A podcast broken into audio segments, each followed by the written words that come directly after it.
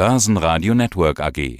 Quartalsbericht. Mein Name ist Franz Jurkovic. Ich bin der CEO der Wimpex Finanz- und Beteiligungs AG in Wien. Wir sind ein Immobilienunternehmen, das vor allem in den Märkten Polen, Russland, Deutschland und Ungarn tätig ist. Wir entwickeln, aber wir entwickeln nicht für Dritte, sondern wir entwickeln für uns selbst. Das heißt, wir kaufen Grundstück oder eine Immobilie, die man umnutzt, machen daraus ein Projekt und halten es im Bestand. Natürlich verkaufen wir auch von Mal zu Mal, aber wir sind nicht ein Entwickler, der während des Baus oder gleich danach verkauft, sondern eher nachdem wir es einige Jahre im Bestand halten und wenn wir glauben, dass der Markt einen sehr guten Preis, dass wir auf dem Markt einen guten Preis erzielen können. Das Kerngeschäft ist die Errichtung und der Betrieb von Hotels und Büros. Ja. Varimpix hat ja schon vor Corona begonnen, sich von Hotelobjekten zu trennen und vermehrt auf Büros zu setzen. Hotels, aber auch Gewerbeimmobilien sind ja von Corona betroffen. Bei Hotels, ja, war es eben durch zahlreiche Lockdowns. Gewerbeimmobilien ist es vielleicht erst in der Zukunft der Fall. Sie haben Hotels in Polen, Anderles Hotel zum Beispiel, Berlin, Angelo in Prag oder das Interkontinental in Warschau, Wien zum Beispiel Kempinski. Wie war denn das erste Halbjahr? Wie waren da die Corona-Folgen für Ihr Hotelgeschäft? Ja, ich muss hier eine kleine Korrektur sagen. Wir hatten äh, im Rahmen eines großen Paketverkaufs eigentlich acht Hotels im Jahr 2017 verkauft und geclosed. Also im Mai 17 ist der größte Teil, dazu gehört auch Prag und dazu gehören auch andere, wurden verkauft. Im Jahr 2019 haben wir dann drei weitere Hotels, die nicht Teil dieses ersten Pakets waren, verkauft. Das waren die zwei Häuser in Eurodisen in Paris und ein Kurhotel in Karlsbad. Heute haben wir nur vier Beteiligungen an Hotels und zwar das Kempinski in Wien, daran haben wir eine zehnprozentige Beteiligung. Das Hotel in Darmstadt, das haben wir erst vor kurzem gekauft von der Deutschen Telekom. Das wurde umgebaut, das heißt, wir haben es während der Corona-Phase gesperrt und haben die Zeit genutzt, um es beschleunigt umzubauen und auch in einem größeren Umfang als anfänglich geplant. Da beginnen wir heute wieder mit der Eröffnung. Da kann ich Ihnen noch nichts dazu sagen. Dann haben wir ein Hotel gemeinsam mit der Wiener UBM Betriebsgesellschaft, die Pächterin ist, weil wir das Intercont in Warschau gemeinsam errichtet haben, verkauft haben an die Deka und eine Rückpacht, eine Sandwichpacht, wie das bei uns in der Fachsprache heißt, sind wir eingegangen. Das heißt, dort haben wir eine Betriebsgesellschaft, die Pächterin ist von der Deka und last but not least haben wir auch mit der UBM, die dort eine Minderheitsbeteiligung hat, ein Hotel, das Crown Plaza am Airport in St. Petersburg. So, jetzt zu Ihrer Frage. Darmstadt keine Erfahrung, weil geschlossen während Corona. Wien ist es eine Pacht. Das heißt, wir haben hier eine Pächterin, die vertragstreu ihre Pachten bezahlt. Das Hotel ging natürlich schlechter. In der Hochperiode der Corona in Österreich gibt es aber doch die eine oder andere Förderung und ich glaube, dass die Pächterin hier über die Betriebsgesellschaft die möglichen Förderungen in Anspruch nehmen konnte und auch genommen hat. In Polen, Intercont ging im ersten Halbjahr natürlich weit unter den Erwartungen. Wir fahren jetzt im Sommer eigentlich ein ganz gutes Ergebnis. Natürlich nicht vergleichbar mit Vor-Corona-Zeit, aber wir sind schon im August bei einer Auslastung von 60 Prozent und es schaut auch das restliche Jahr gut aus. Klammer auf mit der Einschränkung, wenn sich nicht die Corona-Zahlen wieder erhöhen und dadurch es zu Restriktionen kommen könnte. Last but not least das Hotel in St. Petersburg. Dort ging der Winter gar nicht so schlecht und das Frühjahr, also verglichen mit den Ziffern in europäischen Stadthotels. Der Juni hat einen Höhepunkt gebracht durch das St. Petersburg Economic Forum, wohingegen jetzt der Juli und der August sehr schwach sind, weil auch Corona-Maßnahmen das Reiseverhalten geändert hat. Das heißt, es sind keine Konferenzen, keine Tagungen, auch der Geschäftsreiseverkehr hat sich reduziert. Und da wir am Flughafen sind, sind wir natürlich für eine Stadt wie St. Petersburg nicht unbedingt die Destination, wo ein Leisure-Tourist zuerst hinfährt, sondern der will in der Stadt sein, wenn er die Stadt erleben will. Ja, was erwarten Sie für das zweite Halbjahr im Hotelgeschäft? Wann werden Hotels wieder profitabel? Naja, ich würde so sagen, in Warschau bin ich schon ziemlich zuversichtlich dass wir, wir werden natürlich für die verbleibenden vier Monate nicht die Ziffern von vor Corona erreichen, aber ich glaube, wir werden doch vielleicht 60, 70 Prozent der jeweiligen guten Monatsergebnisse der Vor-Corona-Zeit erreichen können, immer mit der Einschränkung, dass sich nicht die Corona-Situation dramatisch verschlechtert. Ja? Weil das Herbstgeschäft ist meistens Businessgeschäft und, und Konferenzen, Tagungen, Weihnachtsfeiern etc., die natürlich schon sehr stark abhängig sind, wie die Corona-Lage ist. In St. Petersburg ist es ähnlich.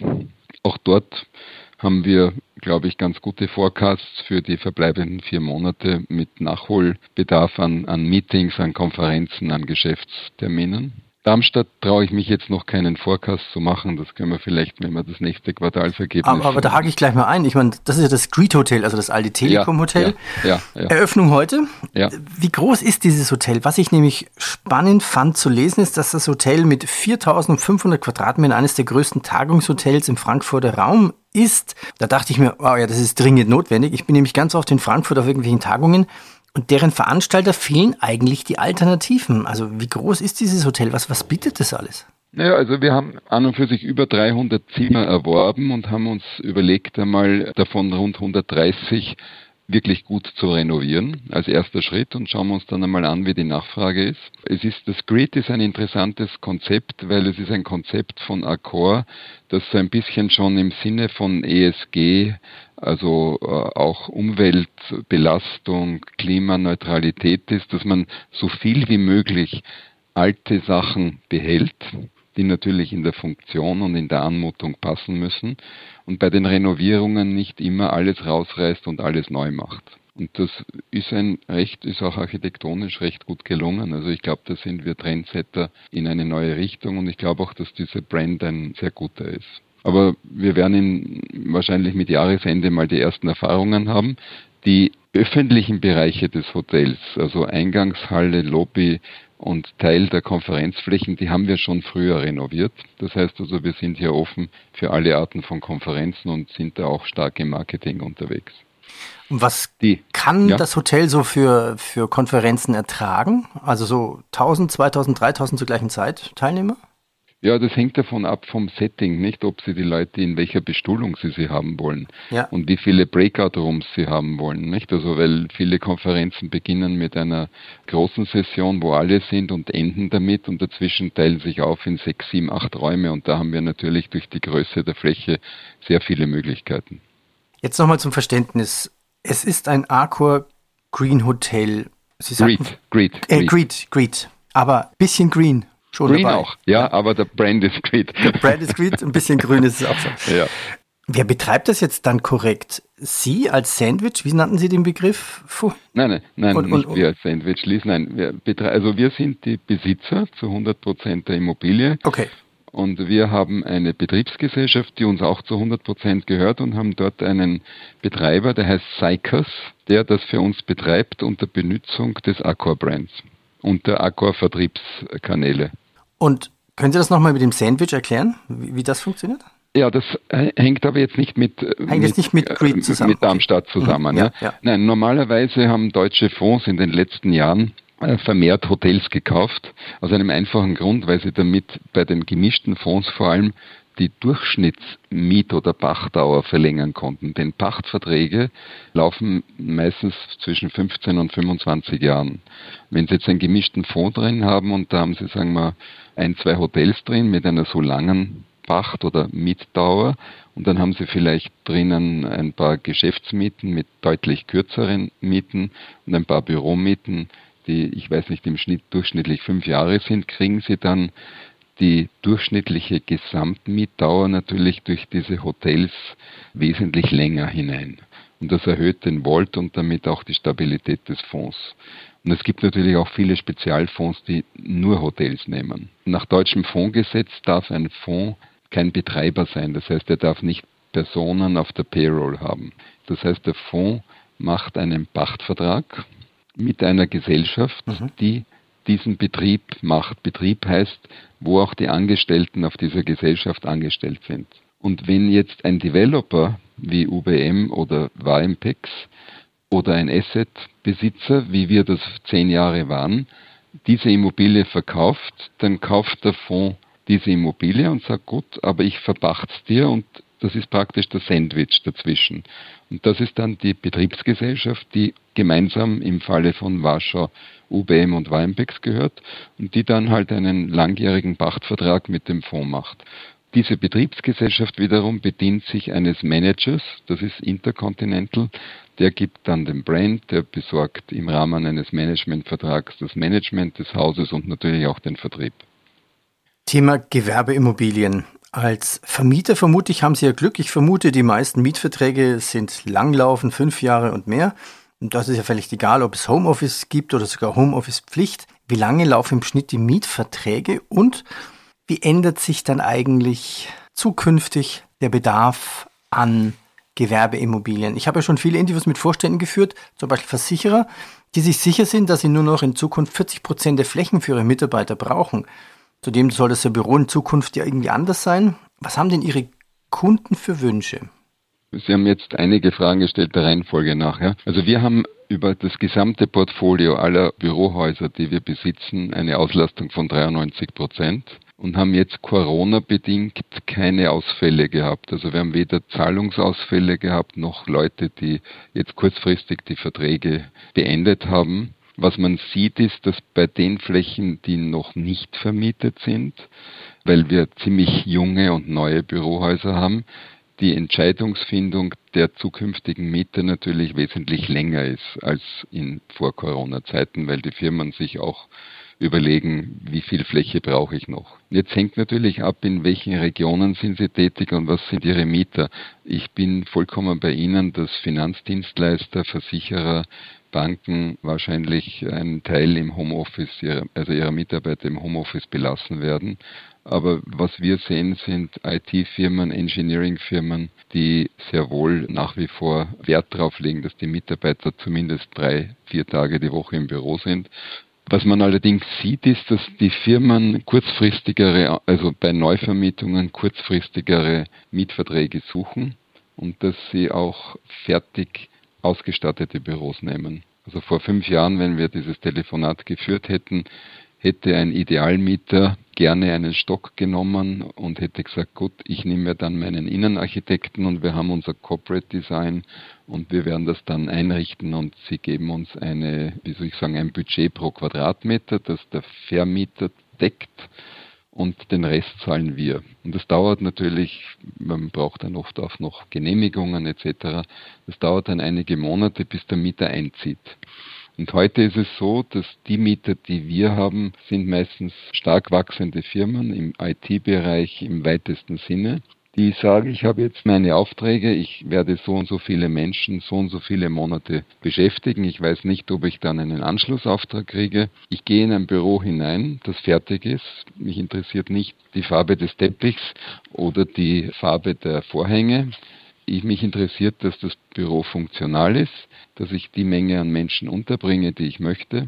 Und ich möchte morgen anfangen und ich möchte mit drei oder sechs Monatsbasis auch kündigen können. Das ist der neue Trend. Das ist spannend. Also schnell rein, schnell raus. Also ja. Oder nur nicht oder, oder raus, Bildteams, die, möglich, die, möglich, Möglichkeit variabel, zu ne? haben, so, ja. ja. die Möglichkeit zu haben, rauszugehen. Ja. ja.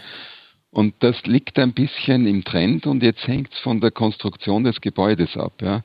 Wenn Sie Gebäude haben, vor allem ältere Gebäude, wo die Wände tragende Wände sind, statisch tragende Wände, dann können Sie das Büro nicht verändern. Dann haben Sie halt diese klassischen Zimmerarchitektur und da sitzt halt in dem Zimmer ein, zwei, drei Leute, je nachdem wie groß es sind und welche Privacy man dieser Person gönnt.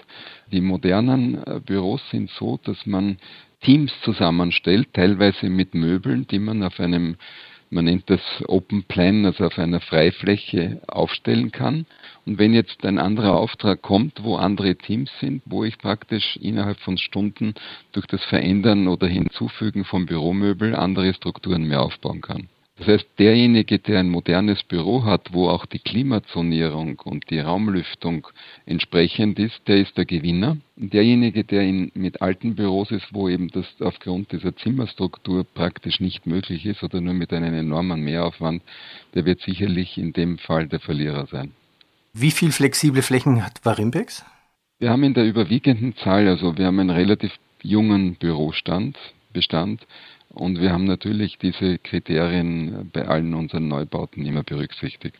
Schauen wir auf die Zahlen, die gab es ja auch. Varimpix ist im ersten Halbjahr dank Wertaufholung in die Gewinnzone zurückgekehrt. Nach 21,7 Millionen Euro Periodenverlust vor einem Jahr standen jetzt bis Juni 1,7 Millionen Euro Nettogewinn. Gründe waren neben einem um 7,4 Millionen höheren Immo-Bewertungsergebnis vom positiv 2,0 Euro 2 Millionen Euro auch Kostensenkungen und ein besseres Finanzergebnis, was von minus 10,6 auf minus 3,6 Millionen Euro zulegte. Wertaufholung, was wurde denn alles an Wert aufgeholt? Also wie ist dieser Begriff zu definieren? Das gilt jetzt nicht nur für die Warmbex, das gilt für alle Immobiliengesellschaften.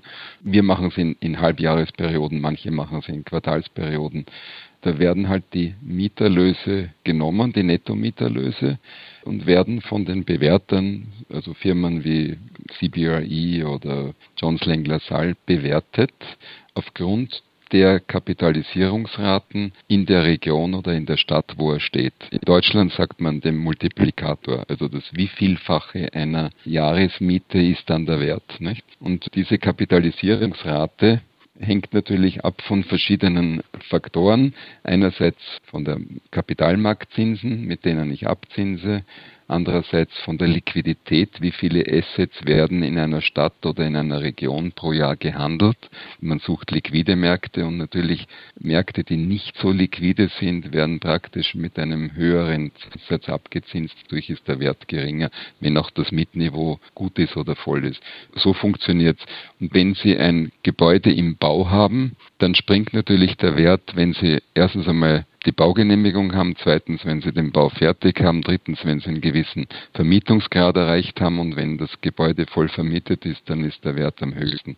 Das heißt, wir haben bei den Gebäuden, wo wir die Vermietung schon weit über 80 Prozent, bei einem Haus fast 100 Prozent haben, sukzessive Wertanpassungen gehabt und bei zwei Projekten, wo wir die Baugenehmigung im ersten Halbjahr 2021 bekommen haben, aufgrund der Baugenehmigung eine Wertanpassung bekommen. Darüber hinaus haben wir Mieteinnahmen in äh, Russland in Rubel. Und da der Rubel im ersten Quartal relativ stark gefallen ist, ist dadurch auch die Miete insgesamt zurückgegangen, weil unsere Bilanz in Euro ist, obwohl die Mieter pünktlich bezahlt haben und es auch keine Leerstände gab. Da der Rubel im zweiten Quartal wieder etwas stärker wurde, gab es auch hier währungsbedingt eine kleine Anpassung. Herr Jukovic, ich danke Ihnen. Danke. Gerne. Börsenradio Network AG. Quartalsbericht.